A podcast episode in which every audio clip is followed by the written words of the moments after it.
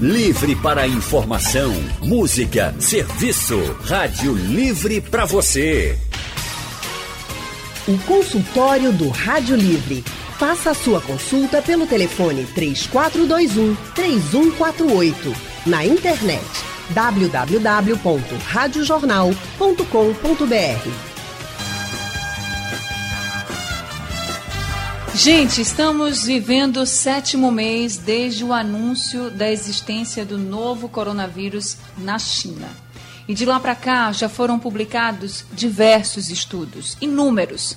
Alguns mais promissores, outros preliminares e todos muito importantes.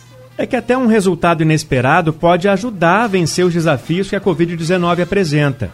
No consultório de hoje vamos falar sobre as descobertas mais recentes e, com a ajuda dos nossos convidados, entender para onde essas informações podem nos levar. O tipo sanguíneo, por exemplo, pode interferir no desenvolvimento de formas mais graves da Covid-19? Mulheres são mais resistentes do que os homens para o novo coronavírus? E qual a relação entre a Covid-19 e outros problemas de saúde? Vamos saber tudo isso e mais agora com a nossa dupla de especialistas que nos acompanha aqui no consultório nessa jornada, desde que a gente começou a falar da Covid-19. Faz parte dessa dupla o infectologista Gabriel Serrano. Boa tarde, doutor Gabriel. Boa tarde, Leandro. Boa tarde, Anne. E boa tarde a Max, que é minha dupla dinâmica aí nessa, nessa fase.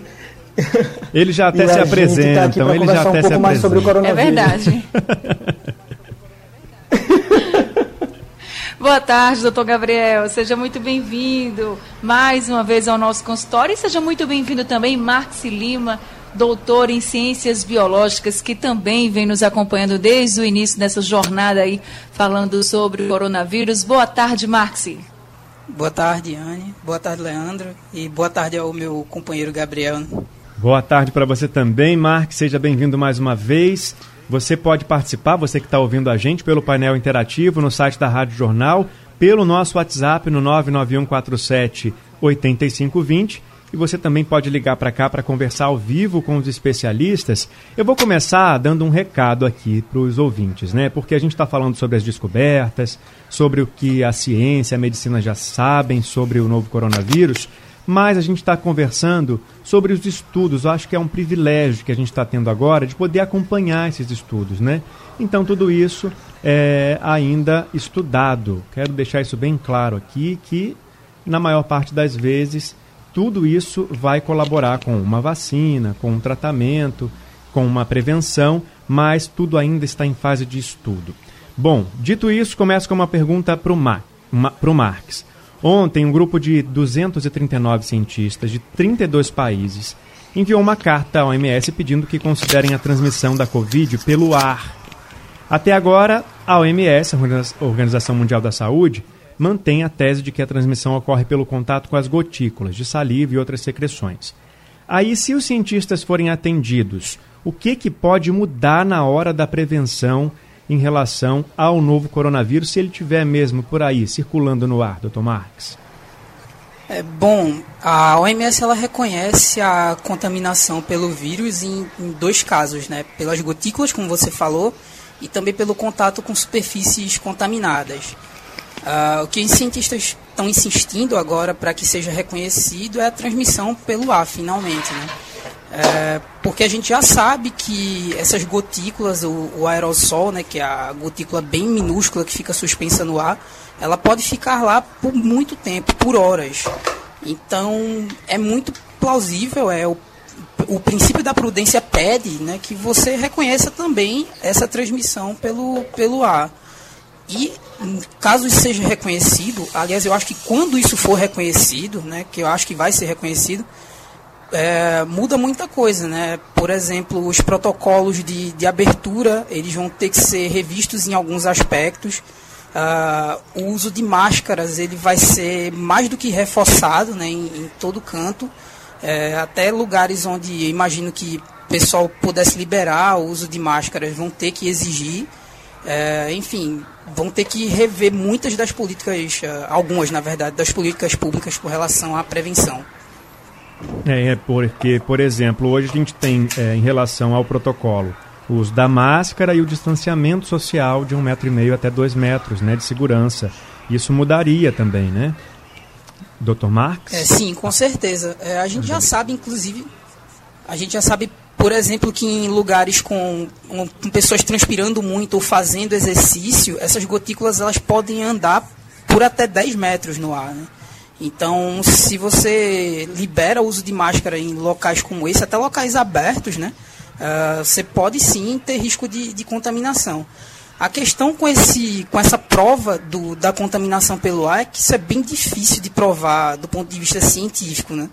Mas a gente já tem muitos, muitos indícios de que isso acontece com a Covid. Então, eu não vejo por que não reconhecer isso agora.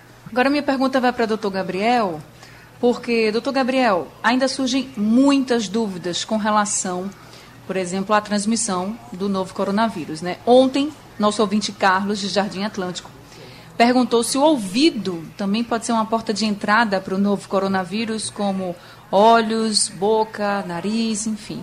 E hoje, o Luciano Braz do Cordeiro também perguntou se a pessoa contrai a doença levando a mão infectada a outros locais, além da boca e do nariz. O que a gente pode dizer então para os nossos ouvintes? Anny, é, essa pergunta é muito boa porque a gente tem que entender esse meio de transmissão mesmo. O, a questão não é só ele estar no ar, a questão é como ele vai entrar no corpo.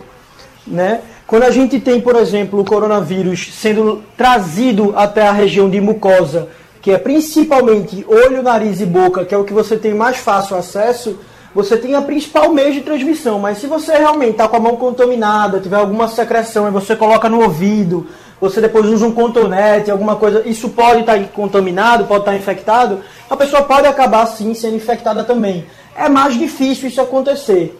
Mas a gente tem que entender que, principalmente, quando a gente fala de quando essas gotículas vão para o ar, quando a gente espirra, a gente consegue ver algumas gotículas e ver que elas caem logo. Mas tem umas muito pequenas que podem ficar ali. A diferença disso que o pessoal está pedindo só é para as pessoas entenderem que quando o vírus está no local aberto, ele vai ser deslocado para outros lugares antes de se depositar em cima de alguma coisa. Então, que ele não simplesmente desaparece, que ele não vai para outro local, não sobe não, ele pode ir para outra pessoa também. E esse meio de transmissão é muito importante porque quando a gente está respirando, a gente faz uma pressão negativa para puxar o que está no ar para dentro do nariz da gente. Diferente do, nariz, do olho, da boca né, e do ouvido, que a gente tem que levar até lá o vírus através da mão contaminada. Por isso que é tão importante usar máscara. Mas aí com relação ao uso da máscara, outra pergunta frequente é por que as pessoas que já tiveram o diagnóstico confirmado da Covid-19 também devem usar máscara? A gente não sabe, ainda não tem um estudo definitivo que diga que quem pega, pega só uma vez. Todos os estudos têm mostrado que isso é o mais fácil, assim, o mais provável de acontecer. Mas a gente não sabe quanto tempo duraria essa imunidade, nem a qualidade dela, nem se ela seria, digamos, boa para todo mundo nem se ela acabaria mais rápido num grupo e menos em outro. Então, nesse momento de prudência sendo extremamente necessário, né, algo sendo extremamente necessário, a gente precisa que as pessoas utilizem sim as máscaras, mesmo fora daquele ambiente. Certo. Então, é, essa dúvida é algo que sempre perguntam aqui e a gente sempre reforça que sim, que é importante você usar. Mas como existem esses estudos que mostram que é mais raro, vamos dizer assim, uma pessoa que contraiu a Covid, né? Contrair novamente, então todo mundo fica com muita dúvida. Uma coisa que não muda, doutor Gabriel, é a recomendação de deixar os ambientes bem ventilados, né? Isso, porque é isso que a gente estava dizendo. Se você deixa mais vírus no ambiente, você falou, você está liberando. Se você tem um lugar fechado, quanto mais você fala, quanto mais você tosse, mais você espirra, mais tempo você vai ficar com aquele mesmo ar ali e mais vírus vai ter naquele ar. Se você deixar o lugar aberto, se você daqui a pouquinho vai, abre a janela, dá 5 minutos, fecha de novo, você consegue fazer a renovação do ar, você vai ter uma carga viral no ar menor. Né? E uma observação isso que você falou da questão de que a gente não tem ainda nenhuma confirmação de que a pessoa poderia pegar de novo mas também a gente não tem nenhuma confirmação de que não pegaria de jeito nenhum. É por isso que, de forma prudente, a gente prefere isso. Mas, aparentemente, as pessoas pegam apenas uma vez sim.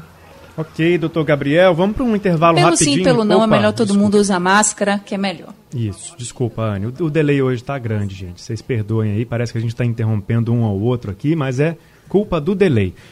Consultório do Rádio Livre, hoje falando sobre as descobertas mais recentes da, da em relação ao novo coronavírus. A gente está conversando com a nossa dupla de especialistas, o doutor em Ciências Biológicas Marx Lima e também o médico infectologista Gabriel Serrano.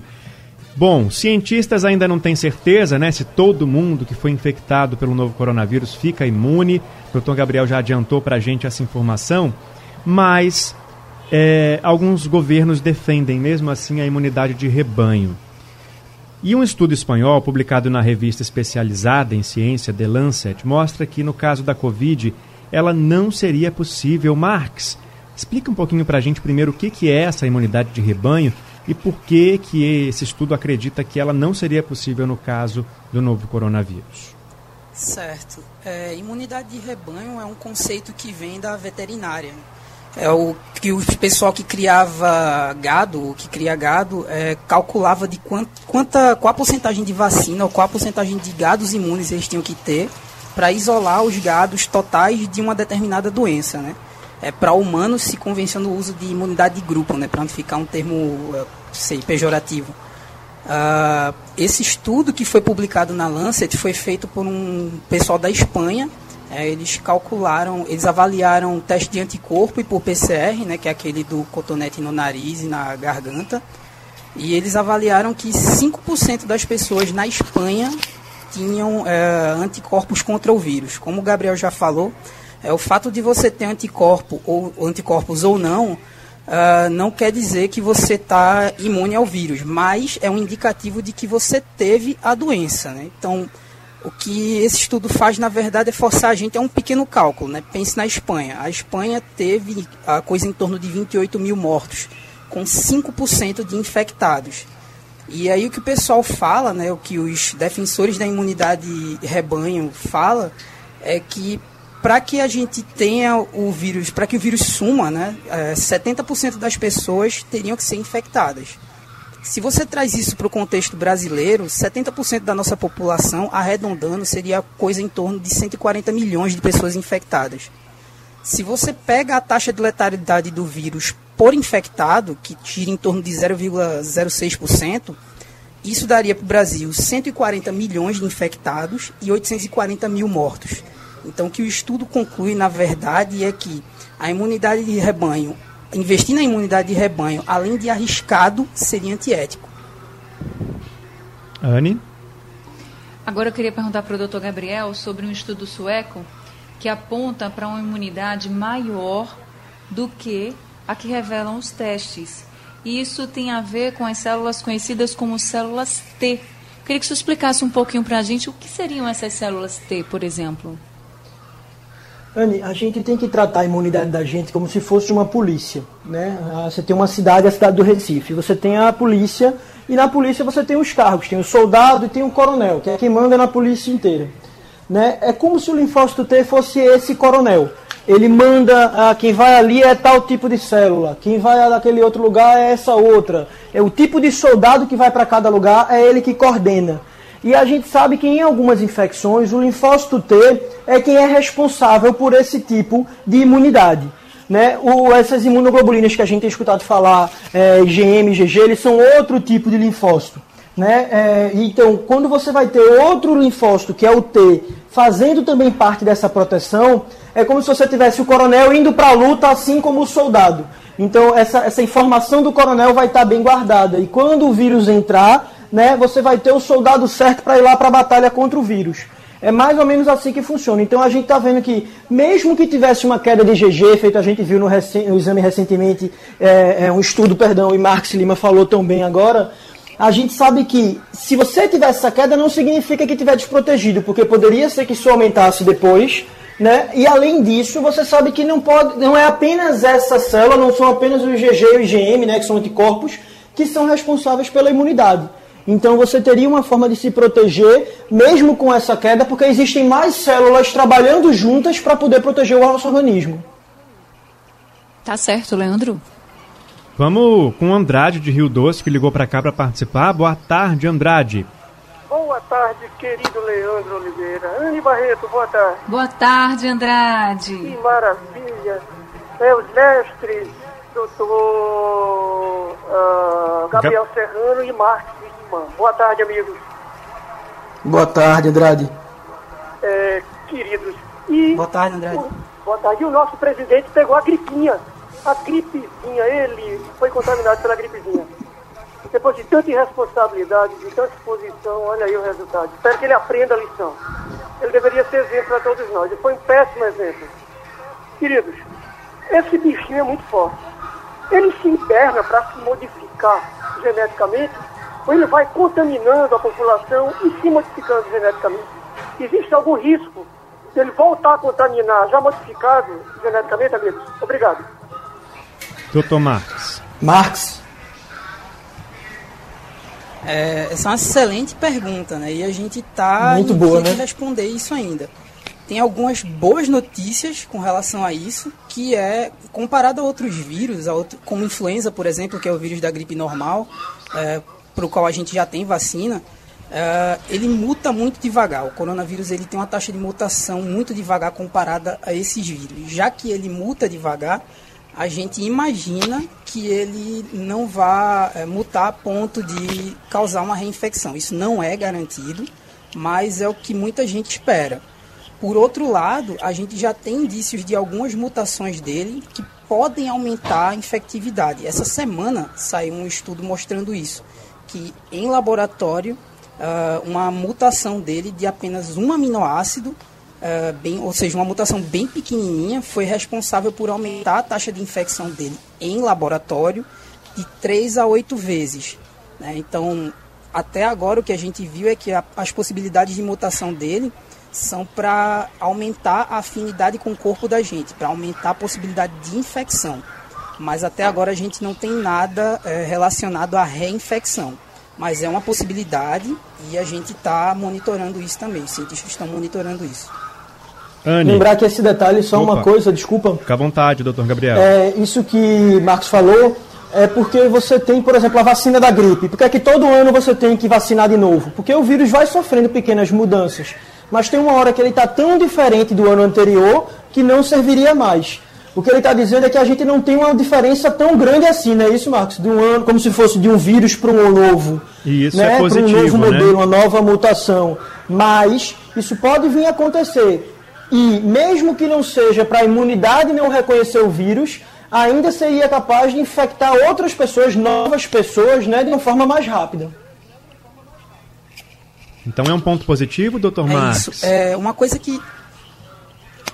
Então, uma coisa que acontece muito com a gripe é.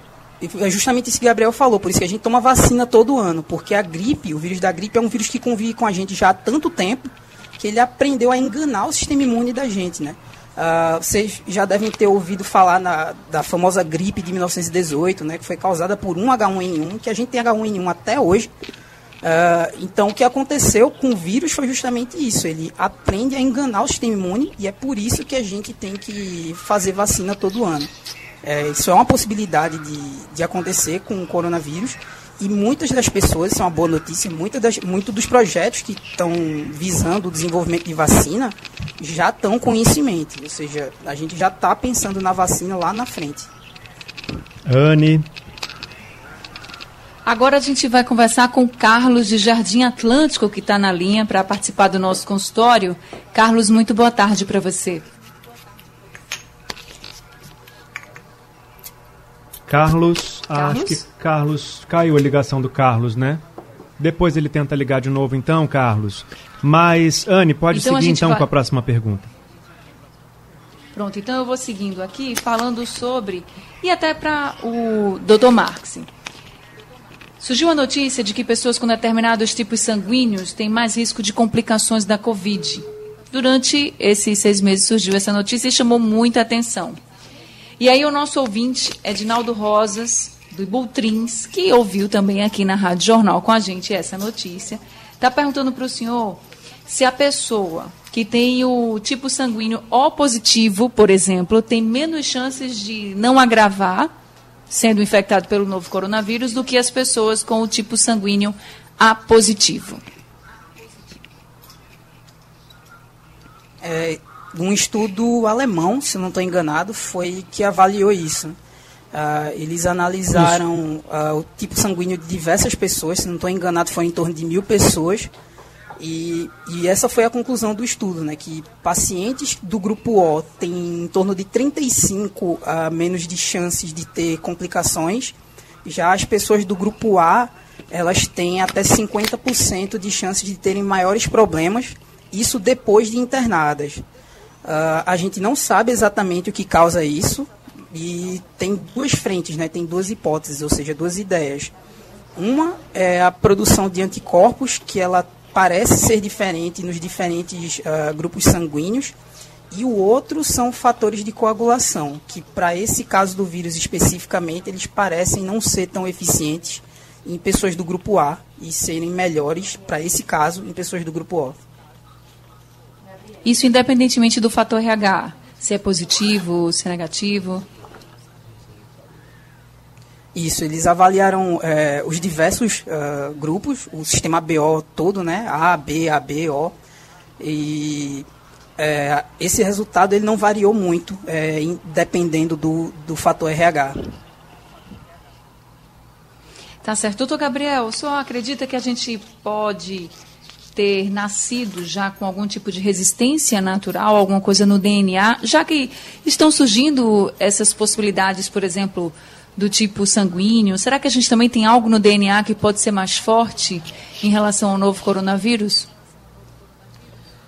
Existem algumas características, né? Toda doença, toda infecção causada né, por algum agente viral, ele tem um meio de entrar em alguma célula.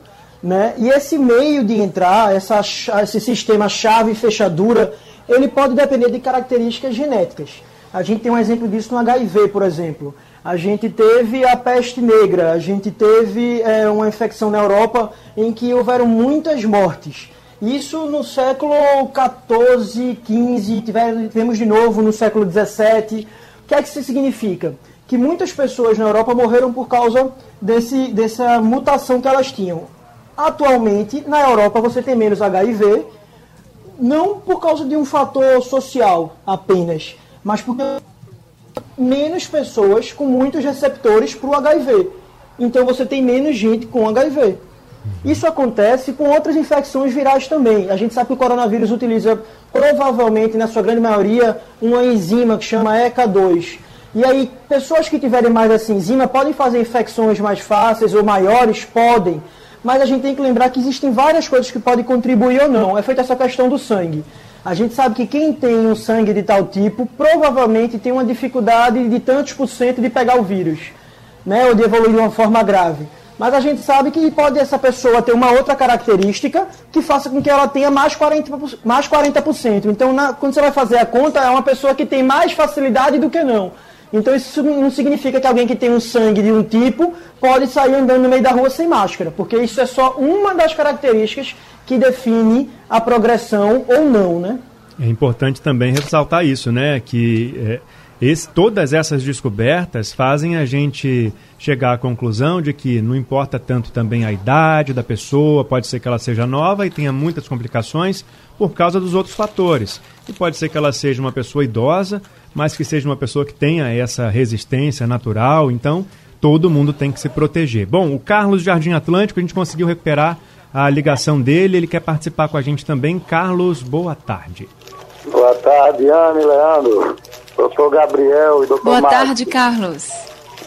Boa tarde. Obrigado, e Leandro, vocês são maravilhosos pela pergunta que eu fiz ontem eu tive a resposta. Muito obrigado a vocês. A gente não deixa a gente... Promessa é dívida, viu? Perguntou, a gente responde aqui. Muito obrigado. Isso, isso é verdade. Anne às vezes me manda mensagem de meia-noite dizendo que tem paciente, é, ouvinte que mandou pergunta para ela. Isso é verdade. Muito obrigado. Meia-noite não, deixa de ser exagerado. Até, até tá bom, 10 horas eu ainda estou trabalhando. Meia-noite é demais. Estou brincando, não era tão tarde assim não. O bom é que a gente tem a resposta, né? Agora, é, eu estava eu, eu ia falar Isso. uma coisa, mas o Andrade falou, mas o nosso, o nosso maior atleta, né? Ele, eu gosto sempre de dar uma criticazinha, ele Parece que a gripezinha pro atleta grande de gabinete não deu certo para ele não, né? Se Deus quiser, ele fica bom. Agora, minha pergunta é o seguinte, vocês falaram aí de gotícula, essas caminhadas que vocês falam, eu gosto sempre de ir à praia. Eu moro aqui em Jardim Atlântico, é pé da praia. Eu gosto de tomar um solzinho a partir do momento que liberaram. Mas eu não sei aonde foi que falaram que não, para caminhar de máscara podia correr. Mas quem corre, a respiração é muito forte, né? E passando pela gente, a gente tá lá caminhando, né, a idade. Aí o cara sem máscara, pá. Se essa gotícula atinge até 10 metros, isso pode ofender a gente. Eu parei de caminhar. Hoje em dia eu levo um sol e volto para casa, porque são muitas pessoas sem máscara. E tudo bem, tudo bem de saúde, novo, mas eu não posso me arriscar isso. Eu queria saber o seguinte, é risco e se o, o, o DNA, que tu estavam falando, se a gente, quando nasce, se é a parte genética, que ontem eu ouvi falar, uma, uma senhora de 101 anos, ela estava bem, estavam dizendo que era a parte genética, às vezes nasce com, com a parte genética boa, a imunidade é forte, e às vezes se sai de, dessa situação. Obrigado. Boa tarde para todos. Boa tarde, Carlos. Obrigado pela participação. Bom, quem quer responder a pergunta do Carlos? Ele falou de novo do DNA, né? E sobre a questão de poder fazer atividade na praia. Quais são os riscos para isso, então, doutor Gabriel? Acho que a gente perdeu agora foi o contato com o doutor Gabriel, né? Doutor Marcos está aí?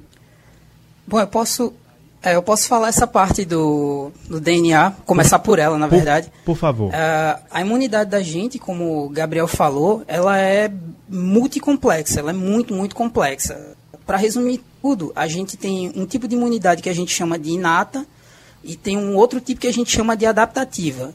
A imunidade inata é a que a gente, aspas, nasce com ela. Uh, porque eu coloquei essas, essas aspas, porque você nasce com boa parte dela desenvolvida ou com parte dela desenvolvida, mas a, a, outra parte, uma parte muito importante, ela é adquirida ou alimentada ou treinada no processo de amamentação. Por isso que é importante as mães darem de mamar aos bebês. Uh, você fortalece a imunidade da criança com isso. O outro tipo, que é a imunidade adaptativa, é onde estão os famosos anticorpos, né? Então, é, esse outro lado, que é a imunidade que a gente nasce com ela, ela pode estar tá ligada à, à, imunidade à Covid. A gente tem alguns indícios já de que a imunidade à Covid seja relacionada à imunidade inata e não necessariamente ou somente a anticorpos. É, mas está tudo ainda em, em estudo. Né? É, Carlos mencionou a reportagem lá com a senhora de 100 anos, ou mais de 100 anos, é, a família dela inteira tinha tido Covid e todo mundo ficou relativamente bem. Então, isso provavelmente sim tem um fator genético, mas a gente não sabe ainda. É, sobre exercício na praia, é, praia, em tese, é um, é um dos melhores lugares para se fazer exercício, né? porque você tem corrente de ar é, muito forte, no geral, né? o que, é, no geral, impede a, a, propagação do vírus. Você tem sol forte, né? É, em especial aqui em Recife, então, isso aumenta a temperatura e, e, umidade e faz com que a propagação do vírus ela seja mais difícil, mas isso não é impossível. Não é impossível ter contaminação em praia, principalmente se houver aglomeração. Então, se for fazer exercício na praia, ótimo, mas use máscara. Bom, é, tem uma pergunta aqui no painel interativo da Elba que é relacionada ao tipo sanguíneo. A gente falou sobre as chances de maiores complicações ou não, de acordo com o tipo sanguíneo, né? E ela está dizendo que é, ela tem um sobrinho que tem sangue tipo A e a esposa tem sangue tipo O. Nenhum dos dois tiveram sintomas. Tem três crianças, inclusive gêmeos idênticos de 5 anos, e o outro tem 12 anos. Todos os, os três têm sangue O. Só um dos gêmeos teve sintomas de Covid, muita febre, manchas no corpo, etc. Doutor Gabriel, não quer dizer que a pessoa tenha o tipo sanguíneo mais favorável para complicação ou que tenha o tipo sanguíneo menos favorável não vá ter sintomas, né? São probabilidades, mas pode acontecer também, né? Isso, eu costumo resumir, Leandro, como se a gente levasse em consideração assim. Existem vários fatores que podem fazer com que a imunidade responda de forma proporcional ou não à quantidade de vírus que vai entrar em alguém. Então, Se a pessoa, por exemplo, tem um corpo saudável, ela tem uma idade normal, ali, digamos, entre, antes dos 30 anos, é, uma pessoa que não está no grupo de idoso, né, eu quero dizer. Então você vai ter esses fatores, digamos que ela aguenta uma inflamação do corpo proporcional a 20 milhões de vírus entrando no corpo da pessoa. Existem fatores como a idade, a hipertensão, ser diabético ou não, ter alguma doença da imunidade, fazer algum remédio, que podem fazer com que esses 20 milhões do quanto o corpo aguenta caia para 10 milhões. Então, se sua carga viral for muito grande, for até 10 milhões, o corpo aguentaria. Se for acima disso, o corpo pode ter algum problema maior. A questão é que algumas pessoas fazendo 1 milhão ou fazendo 500 mil de carga viral vão inflamar como se estivessem pegando 20 milhões de vírus. Então é uma somativa do quanto o seu corpo aguenta de inflamação e quanto o seu corpo vai inflamar. E isso para ver quanto o seu corpo vai aguentar. É mais ou menos esse jogo. A questão é que isso pode conter fatores genéticos, né, como o grupo sanguíneo, é, como o tipo de imunidade, quantidade de células, a quantidade de enzima, tem várias coisas que vão contar. Perdemos de novo contato com o Gabriel Serrano. Mais pra... E a gente segue aqui agora com outras questões, porque nosso tempo já está quase no final. E aí eu queria reforçar né, que todas essas informações sobre imunidade, transmissão, sintomas, tudo isso que a gente está falando aqui é o que vai levar a gente até uma vacina mais eficiente, né, Anne Barreto? Exatamente. A gente vem falando, inclusive, de vários estudos. A gente tem, por exemplo, a vacina, que é uma parceria entre a Fiocruz e a Universidade de Oxford, que já está em andamento. Ontem, o governador de São Paulo, João Dória, ele anunciou que os testes para uma vacina fabricada por um laboratório chinês também vão começar no dia 20, agora de julho. Então, doutor Marx, eu acho que a gente realmente estamos perto da vacina e se tivermos, a gente vai bater um recorde, né? Porque é o que todo mundo quer que pelo menos termine em 2020 com essa notícia boa de que a gente ache de fato um imunizante para esse vírus. É, isso é uma excelente notícia, né? Tem a vacina da Sinovac, que é essa que você falou, que é uma empresa privada da China, e eles já vão iniciar os testes agora em cinco estados, é, com cerca de 9 mil pessoas. E se tudo der certo, é, os laboratórios daqui, no caso o Butantan, né, que é o que está em parceria com eles, vai passar por um período de adaptação para poder produzir as doses e correndo tudo bem, até primeiro semestre do ano que vem, essa vacina já deve estar tá pronta. A outra vacina que tá, também está bem adiantada escala? é o da Universidade de é o da Universidade de Oxford, feita junto com a AstraZeneca, né, que também é uma empresa privada. E essa está mais adiantada ainda e se tudo der certo para ela, a gente deve ter uma vacina pronta já final do ano. Isso aí, é, essa é a minha principal candidata. Mas o senhor acha que a gente, essa vacina já vai estar pronta em larga escala, doutor Marx?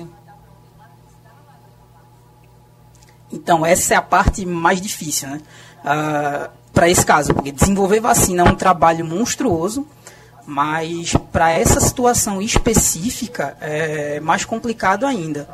É, eles falaram que tem condição de fazer 100 milhões de doses de vacina em um ano. 100 milhões de doses seria ok aqui para o Brasil, daria para imunizar boa, boa parte da população, uh, mas para o resto do mundo você tem que pensar numa forma bem mais macro. Né? Para você ter uma ideia, a gente nunca produziu um bilhão de doses de nenhuma vacina até hoje. A gente não tem nem frasco de vidro para fazer um bilhão de doses de vacina. Terminando esse consultório então com esperança, né, com uma notícia que pode trazer aí um alívio para a gente, né, uma frase que eu escuto muito, Anne é, e doutores, é, sempre que a gente vai dar uma informação sobre a Covid-19 é ah, a imprensa faz muito terrorismo, a imprensa só quer falar do que é ruim. Gente, tudo isso que a gente falou aqui, reforço, é importante para a ciência, para os médicos saberem como tratar a doença e sobre é, encontrar também uma cura, uma vacina. Obrigado, viu, doutores, pela participação de vocês. Doutor Gabriel, desculpa, você quase não conseguiu participar depois que voltou com o telefone para a gente, mas com certeza outros consultórios virão. Não, mas eu me sinto sempre representado por Marcos. Sempre que ele fala, ele fala muito bem e a gente pensa muito parecido em algumas coisas, então no final a mensagem é passada, que é o mais importante. Agradeço o espaço e obrigado a vocês também. Obrigada, doutor Gabriel. Obrigada, doutor Marcos. também agradeço demais é, a Anne, a Leandro, o espaço é, e aos ouvintes. Vamos então, vamos encerrando, dando recado. essa dupla maravilhosa, né, que sempre está tirando nossas dúvidas, né, Leandro, aqui no consultório. Muito obrigada, doutor Gabriel. Muito obrigada, doutor Marx. Consultório do Rádio Livre está encerrando. Obrigada a todos os ouvintes que participaram também. Mas daqui a pouquinho o consultório está no site da Rádio Jornal e nos principais distribuidores de podcast e ainda será reprisado durante a madrugada. E o Rádio Livre de hoje está ficando por aqui, mas a gente volta amanhã, às duas horas da tarde, com mais informações para vocês e muita prestação de serviço. Então, uma ótima tarde, boa noite, bom descanso. Amanhã a gente está de volta aqui às duas horas. Leandro, até amanhã. Até amanhã, Anne Barreto. Bom descanso para você. O Rádio Livre tem produção de Gabriela Bento e Yuri Neri. Trabalhos técnicos de Edilson Lima e Big Alves. Diana Moura, editora executiva, e a direção de jornalismo é de Mônica Carvalho. Sugestão ou comentário sobre o programa que você acaba de ouvir, envie para o e-mail ouvinte@radiojornal.com.br ou para o endereço Rua do Lima 250, Santo Amaro, Recife, Pernambuco.